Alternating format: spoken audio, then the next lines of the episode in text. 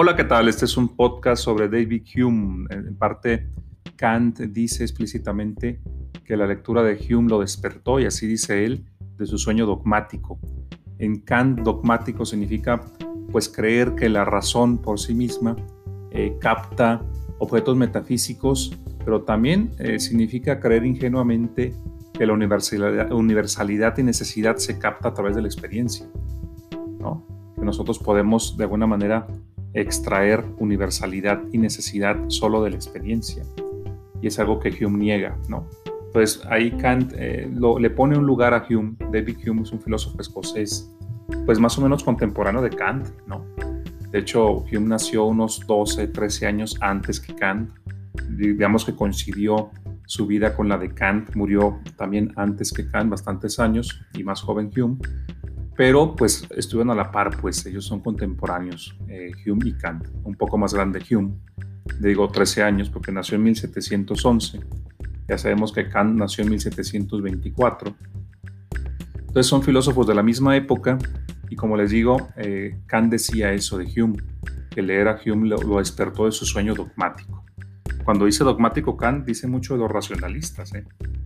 de esta postura de que pues la razón puede conocer cosas universales y necesarias del mundo, objetos metafísicos, sin mayor análisis, ¿no? Bueno, vamos a, exponer un poco al pensamiento de Hume, porque pues eh, el, problema principal aquí es el nexo causa-efecto. Para Kant la ciencia de la física depende de que ese nexo pueda ser universal y necesario. Recordemos el, el anterior podcast. Para Kant la ciencia tiene que decirnos conocimientos universales y necesarios que apliquen donde sea en todo el universo, universales, ¿no? que todo el mundo tenga que aceptar y necesarios en su verdad, es decir, que no pueda ser de otra manera. La necesidad ¿no? de, la verdad. Ya hablábamos en el podcast anterior que eso pues corresponde más a los juicios analíticos, como todo triángulo tiene tres ángulos, pues hay una verdad ahí necesaria. Pero eh, si vamos a hablar de la ciencia de la naturaleza y basándose Kant en, en Newton, pues la naturaleza va a ser objeto de ciencia siempre y cuando establezcamos que en la naturaleza hay fenómenos que son causa y otros que son efecto, ¿no? Y que si necesariamente se da la causa, necesariamente se va a dar el efecto, ¿no? Para Kant esa es la médula del conocimiento científico en la física, que podamos establecer que el nexo causal, causa A, efecto B, es necesario el nexo. Que siempre y en todos los casos que se dé la causa A, se va a dar el efecto B en eso consiste para, para Kant la ciencia de la física.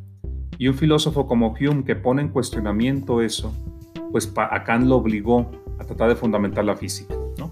Vamos a empezar a hablar de Hume. Recuerden entonces cuál es el problema que estamos examinando. Es cómo se puede fundamentar la física como ciencia. Y para Kant el supuesto es que depende del fundamento del nexo causal, que si vemos un fenómeno A, va a suceder un fenómeno B necesariamente de manera que incluso la física puede ser predictiva, siempre que repitamos las mismas condiciones, por ejemplo, en un laboratorio, ¿no? Con, un, experimento que tenga que ver con la caída de los cuerpos o qué sé yo, o con calentar algo, ¿no? Siempre, si podemos comprobar o reproducir el experimento en cualquier lado, pues se van a dar los mismos efectos. Digamos, esa es la base de la, de la ciencia, quizá no solo de la física, ¿no? También de la química, por ejemplo, ¿no? Entonces, eh, pensándolo así, si logramos establecer eh, la necesidad de que el efecto se sigue de la causa, podremos fundamentar la ciencia. Si no, pues esa ciencia no es universal y necesaria, será otro tipo de ciencia. Pero para Kant no podía dejar de ser eso, una ciencia universal y necesaria que establece, repito, que siempre y en todos los casos y de manera necesaria si se da una causa determinada, se va a dar un efecto determinado esperado. ¿no? Entonces, eso es lo que Kant quiere fundamentar. Vamos a ver cómo Hume llegó a cuestionar eso. Bueno, decimos de Hume, un filósofo cuya vida transcurrió entre 1711 y 1776, en el siglo XVIII, contemporáneo de Kant. Su obra principal para la filosofía y la epistemología es el Tratado de la Naturaleza Humana, que publicó en 1739, un filósofo precoz, tenía apenas 28 29 años cuando publica esa obra, en varios volúmenes. Después se publicó una especie de resumen eh, en 1748 con el título Ensayos filosóficos sobre el entendimiento humano.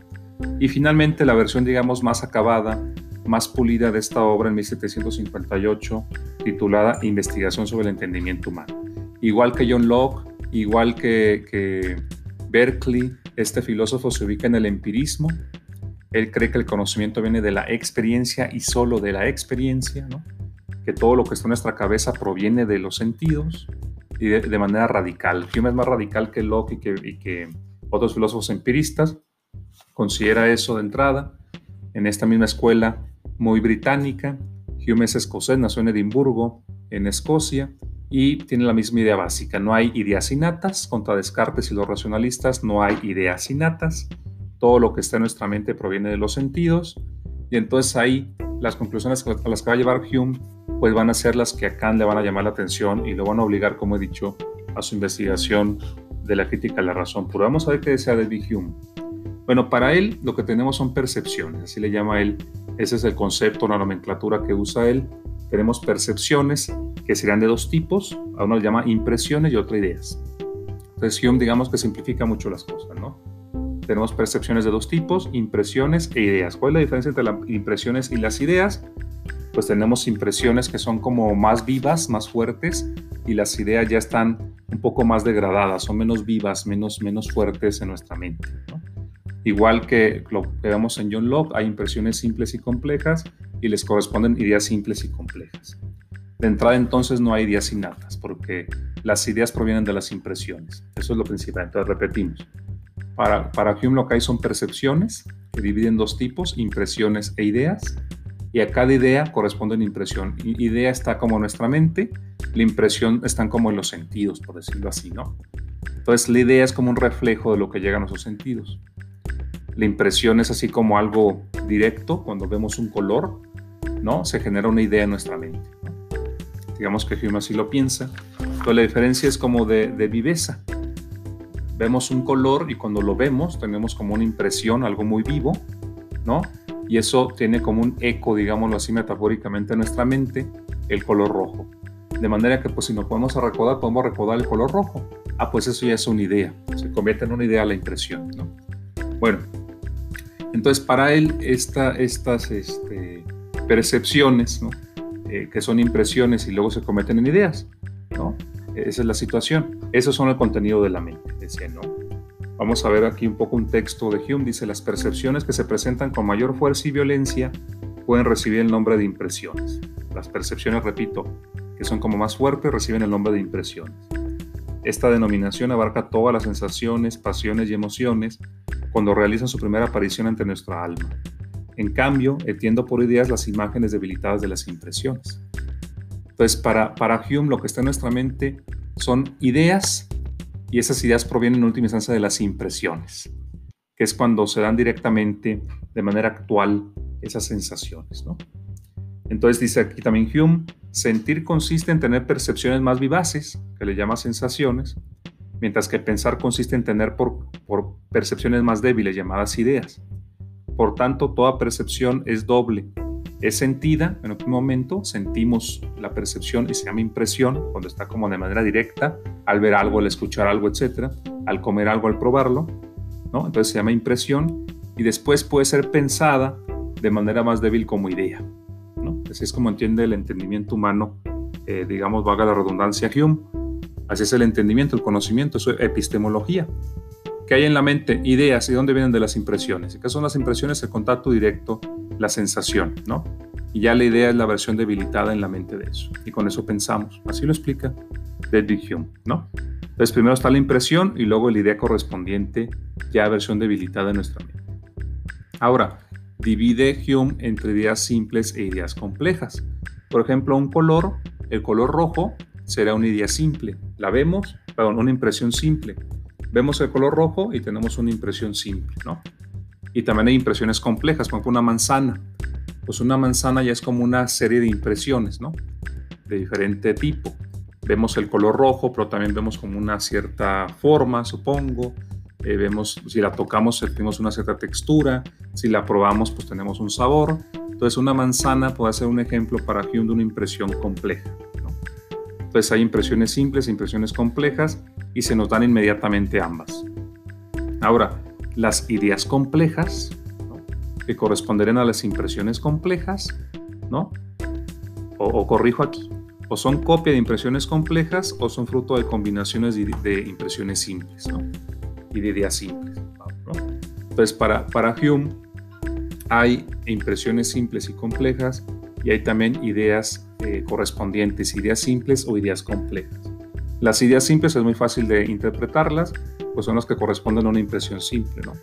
El color rojo como impresión genera una idea del color rojo que es también simple, ¿no?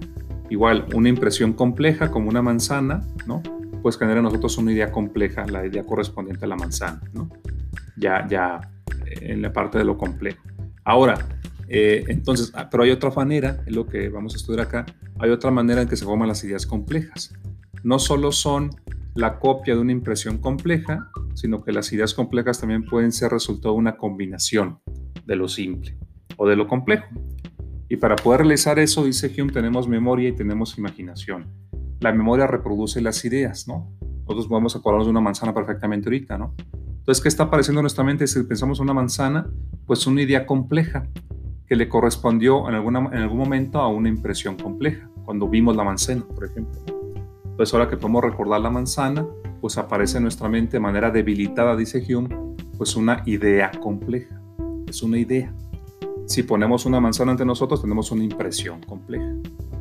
Eso es, eso es lo que dice Hume. Ahora, además de la memoria, que es capaz de volver a traer a la mente, digamos, estas ideas, tenemos la imaginación la imaginación nos permite combinarlas. Y esa combinación pues es la que hace que podamos nosotros pensar, tener ante la mente pues ideas que incluso no les corresponde ninguna impresión. ¿no? Podemos combinar la idea de un caballo con la idea de un ser humano, tenemos un centauro, nuestra imaginación puede hacer eso, pero esa idea compleja no le corresponde a ninguna impresión. Es resultado de una mera combinación en nuestra imaginación. Bueno, Fíjense aquí cómo los filósofos hacen todo un marco conceptual, ¿no? En Hume, para entender su filosofía, hay que entender percepción, impresión e idea, ¿no? Idea simple, idea compleja, impresión simple, impresión compleja, y tenemos ya, digamos, el marco conceptual básico de David Hume. Bueno, ahora, lo importante cuál es? Que si decimos entonces que la mente puede asociar o combinar ideas, para Hume aparece otro concepto, que es el principio de asociación de ideas. ¿no? Eh, Hume eh, de manera eh, pues interesante dice que las ideas como que se empiezan a asociar en nuestra mente. Empezamos a formar un hábito de asociar las ideas. Dice Hume, esta, este principio de asociación de ideas es una fuerza suave, dice Hume, que se impone habitualmente y causa, entre otras cosas, que las lenguas se correspondan tanto entre sí, bueno, tiene esa idea como lingüística. La naturaleza parece indicar a cada una de las ideas simples más aptas, parece indicarnos, ¿no? Eh, a cada uno las ideas simples más aptas para unirse en ideas complejas. ¿no? Dice Hume que hay como un, un, pues un principio de asociación en nuestra mente que empieza como a aglutinar, a combinar ideas, ¿no? como, con las más afines, algo así. Las propiedades, dice Hume, que dan origen a esta asociación y hacen que la mente se traslade de una a otra son, las, son tres, las siguientes tres. Para Hume, nosotros asociamos ideas por semejanza, Asociamos idea por contigüidad en el tiempo o en el espacio, es decir, por proximidad en el tiempo o en el espacio, y también las asociamos por causa y efecto. ¿no? Entonces, en nuestra mente habría como principios de asociación de ideas. Es curioso, ¿no?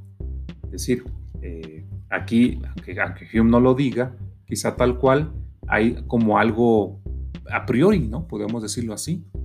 No sé si, si ya anunciando un poco a Kant o quizá estoy interpretando a Hume de cierta manera, pero si hay un principio de asociación, ese de dónde habrá salido. ¿no? Entonces, bueno, lo que Hume dice es que existe ese principio de asociación, dice que es como una especie de fuerza débil que tiende a asociar las ideas porque se parecen por semejanza o porque están muy cercanas en el tiempo o el espacio esas ideas o por causa y efecto. Vamos a poner un ejemplo. Por ejemplo, dice, dice Hume, pasamos de una idea a otra que se le asemeja. O sea, nuestra mente eh, piensa una idea y pasa a otra por semejanza. Por ejemplo, si nosotros vemos una fotografía, ¿no? Pues entonces pasamos de la idea de la propia fotografía a la impresión, pues tenemos la impresión de la fotografía y luego una idea correspondiente en la mente y esa, y esa idea de la fotografía nos puede llevar a pensar en la persona, ¿no? Obviamente, ¿no? Por la semejanza, por decirlo así, ¿no? O bueno, si vemos una nube ¿no? Y nos empieza a parecer así como parecido a un caballo, pues podemos pensar en un caballo. Entonces, como son ideas semejantes, las empezamos a asociar y aparecen en nuestra mente, o sea, asociar, ¿no? O también dice Hume, de una, de una idea a otra, que es habitualmente, eh, se nos presenta conectada a la primera en el espacio en el tiempo. Es decir, esa, esa asociación de ideas viene de que hemos nosotros asociado o hemos relacionado las ideas porque están muy cercanas en el tiempo o en el espacio. Por ejemplo, si pensamos en un aula, ¿no? Tenemos esa idea de un aula, del aula en la que vamos a la escuela o que fuimos en la prepa o en la universidad, pues podemos empezar a asociar esa idea del aula con el pasillo, con aulas cercanas, con los profesores, con el edificio, ¿no? en el sentido de que hay una proximidad ¿no? espacial o temporal, o si pensamos en, un ancla, en un movimiento de elevar anclas, pues podemos pensar inmediatamente en un barco que empieza a zarpar, ¿no? Una, una nave que parte, digamos. Entonces, e, esas ideas se asocian porque están próximas en el espacio, como el aula con el pasillo, o se asocian porque están como, tenemos la costumbre de verlas muy cercanas en el tiempo, ¿no? Cuando vemos que un, barco eh, pues despliega las velas, pues luego vamos a pensar que el barco ya está navegando, ¿no? Entonces, e, esas asociaciones vienen por contigüidad en el espacio y en el tiempo. Pero también dice Hume, asociamos las ideas como causa y efecto, ¿no? Podemos pensar en el fuego, tenemos la idea de fuego, y pues podemos pensar en la idea de calor. Pues porque nuestras impresiones así ha sucedido, ¿no? Vemos el fuego, acercamos la mano y tenemos una impresión visual del fuego y a la par tenemos la impresión eh, táctil del, calor. Entonces, como hemos, hemos tenido esas impresiones eh, relacionadas, pues también nuestras ideas las relacionan. El fuego, el calor y el humo, por ejemplo. Vemos el fuego, pensamos en el calor y podemos imaginarnos que algo se quema y genera humo, cenizas, no sé, como causa y efecto. Entonces, bueno, esto es lo que dice Hume, ¿no? Esas asociaciones son eh, propias de la mente, ¿no? Eh, nosotros estamos como acostumbrados a hacer esas asociaciones por diferente razón, porque las ideas se parecen, porque son próximas en espacio-tiempo o porque nos parece que son causas y efectos. El problema principal aquí es justamente el nexo entre causas y efectos, ¿no? Ahora vamos, vamos a, a seguir abundando en esto. Para Hume entonces una idea es válida si va a tener una impresión correspondiente. ¿no? O sea, la validez de una idea que aparece en nuestra mente, a final de cuentas, es que descubramos con qué impresión corresponde. Pues claro, si yo me imagino una manzana, esa idea tiene cierta objetividad, ¿no? En el sentido de que hay una impresión que le correspondió y que la generó cuando yo vi, comí, toqué una manzana, ¿no? Habrá otras que no les corresponda nada, pero yo puedo saber de dónde viene, ¿no? Por ejemplo, el, el ejemplo del centauro. Bueno, pues no, no, hubo una, no hubo una impresión de un centauro, pero sí hubo una impresión compleja de un ser humano y una impresión compleja de un caballo, por lo que eso obviamente fue combinarlas. Entonces, de alguna manera, esa idea sabemos de dónde viene, aunque sabemos que no le corresponde a ninguna impresión.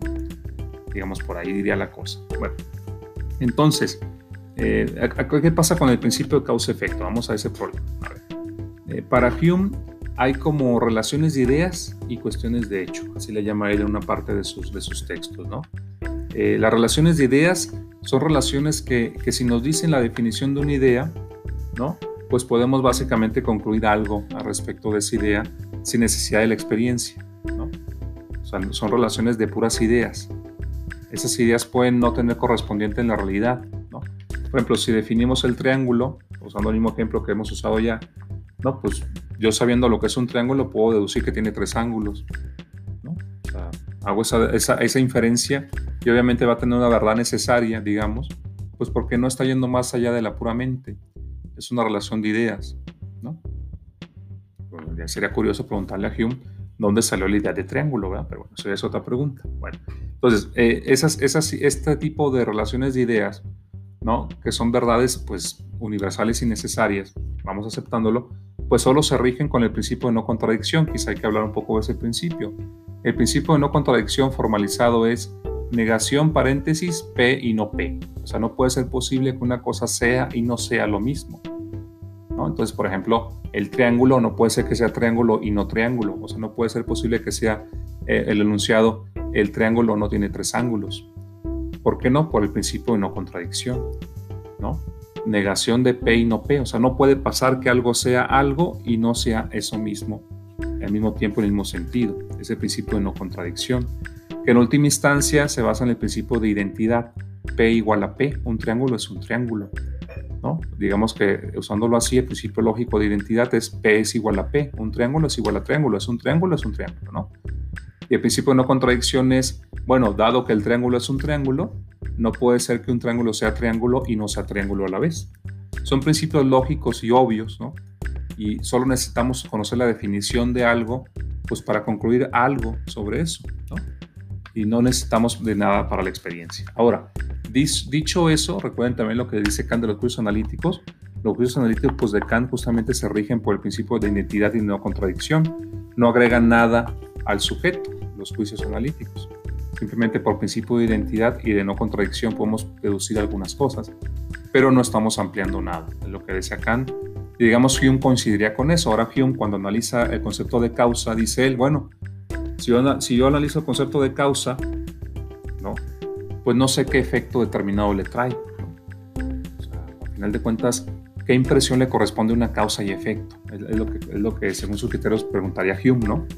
Por ejemplo, en un ejemplo clásico dice Hume, bueno, yo sé por experiencia que si yo en el billar golpeo una bola, ¿no? Con otra bola, pues esta bola, la segunda bola se va a mover, ¿no? Y puedo decir entonces, ah, pues la causa del movimiento de la segunda bola es que yo le pegué a la primera. Le pego a la primera con el taco, la bola se mueve, le pega a otra y se mueve la otra. Entonces yo ahí estoy teniendo una secuencia de, impresiones, ¿no? Entonces yo digo, ah, pues eh, la causa del movimiento de la segunda bola es que la primera le pegó. Pero dice, dice Hume, supongamos que aparecemos aquí en la Tierra y nunca hemos visto esa experiencia y tengo yo dos bolas enfrente. ¿A poco yo puedo deducir a priori, sin experiencia, que si le pego a una con la otra, la otra se va a mover? Dice Hume, no, eso no viene del análisis de la bola. Analizando la bola a priori, digamos su concepto o su idea a priori del, de la bola de billar, yo no puedo deducir que va a mover a otra. Claro, si yo analizo el concepto de triángulo, sé que tiene tres ángulos. De una bola de billar que yo la vea y que la piense, no puedo deducir los efectos que tiene. Es lo que dice Hume. Entonces, eso no vino de la razón, vino de la experiencia. Entonces, la conclusión, ¿cuál es? Pues el nexo causal, la, causa y el efecto nunca van a poder ser necesarios y universales, porque eso, eso solo viene de, los, de las relaciones entre ideas, o diría Kant, de los juicios analíticos, ¿no? Eh, esa propiedad. La experiencia no me comunica a mí nada necesario. Me comunica que algo sucede, pero no que deba suceder así, es lo que dice David Hume. Por ejemplo, dice Hume, en otro ejemplo famoso, Adán, por ejemplo, pudo ver el agua, pero de ver el agua no puede concluir que puede ahogar a alguien ahí. Tendría que, tendría que tener esa experiencia, ¿no? Para concluir que ese efecto puede suceder con el agua. ¿no? O sea, meterle la cabeza a alguien al agua y tener la experiencia de que se va a ahogar, pero eso tiene que ser parte de la experiencia. No es algo que pueda deducir alguien a partir del puro concepto del agua, del idea del agua, ¿no? Dice Hume. Entonces, el nexo causal depende de la experiencia, dice Hume, ¿no? Entonces, dice, concluye Hume, la experiencia sensible es el fundamento de todas nuestras conclusiones referentes a la causa y al efecto. Y aquí viene la pregunta que quizá es la clave de esto. Dice, dice por ahí otro ejemplo de Hume. Bueno, si yo he comido pan y me he dado cuenta que me alimenta, pues yo puedo decir que hay una causa y un efecto. Como pan y entonces como efecto me alimento, me sacia el hambre. Perfecto.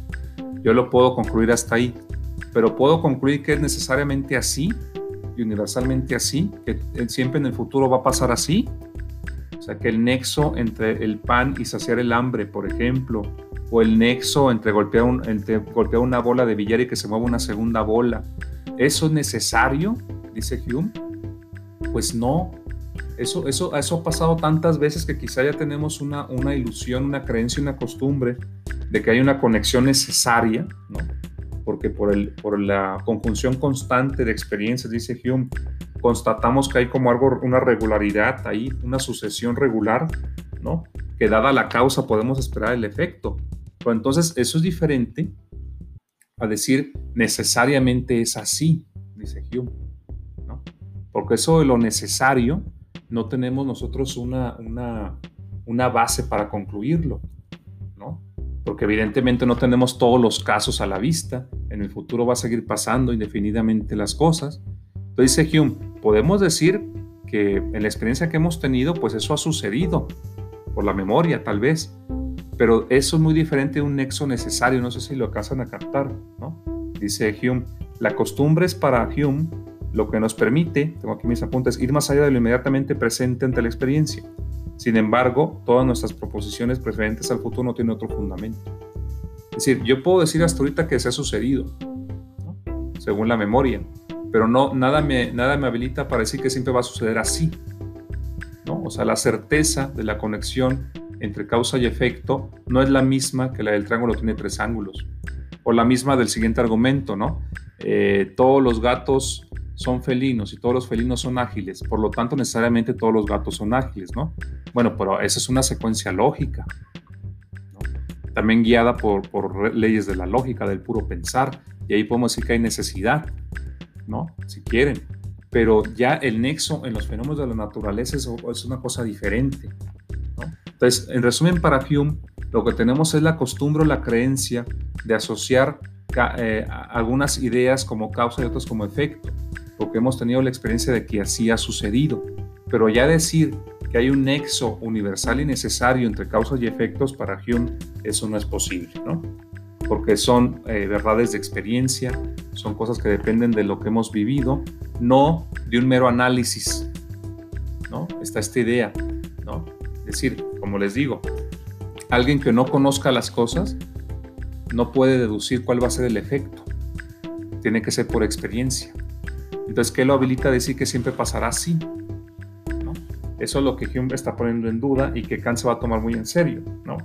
Pues la conexión necesaria entre causa y efecto es lo que niega David Hume.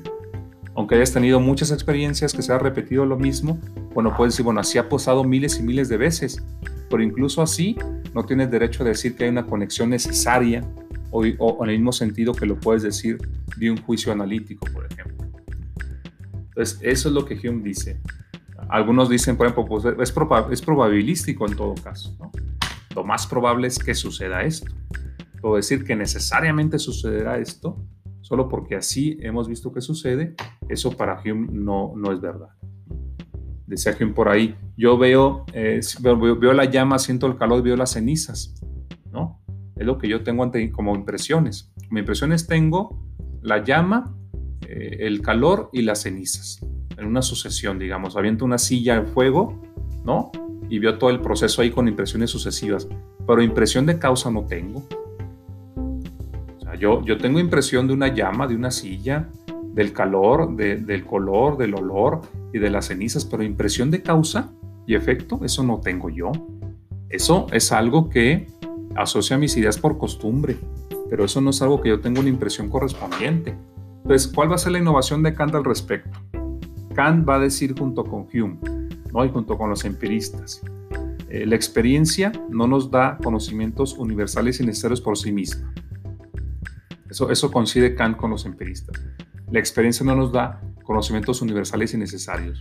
Ahora, lo que va a decir Kant es contra los empiristas, pero no todo conocimiento viene de la experiencia. Para Kant, la conexión causa y efecto no es fruto de la costumbre, sino que la conexión causa-efecto es una forma a priori, pero un concepto a priori del entendimiento. De manera que nuestra razón, nuestro entendimiento, tiende ya a priori a conectar los fenómenos así como causas y efectos. Pues por eso, por eso es universal y necesario la causa y el efecto, porque nuestro entendimiento así piensa los fenómenos de manera necesaria, pero por una cuestión a priori. A priori tenemos en la mente ese como enlace, esa forma de enlazar que se activa con la experiencia. Y entonces, claro, todo lo que ya aparece dentro de nuestra mente está conectado como causa-efecto porque le aplicamos a los fenómenos ese enlace a priori. O sea, son nuestros lentes para ver el universo la conexión causa-efecto. Por eso es universal y necesario la causa y el efecto. No por la experiencia misma o sola la experiencia, sino por nuestras condiciones a priori. Esa es una solución diferente. Kant dice, si hay universalidad y necesidad en el enlace causa y efecto, pero no por la experiencia sola o misma, sino porque es la manera en que nosotros mismos conocemos. No sé si va quedando claro ahí. Espero que sí. y espero sus dudas. Eh, hasta luego y buenas noches, días o tardes cuando escuchen. Nos vemos pronto.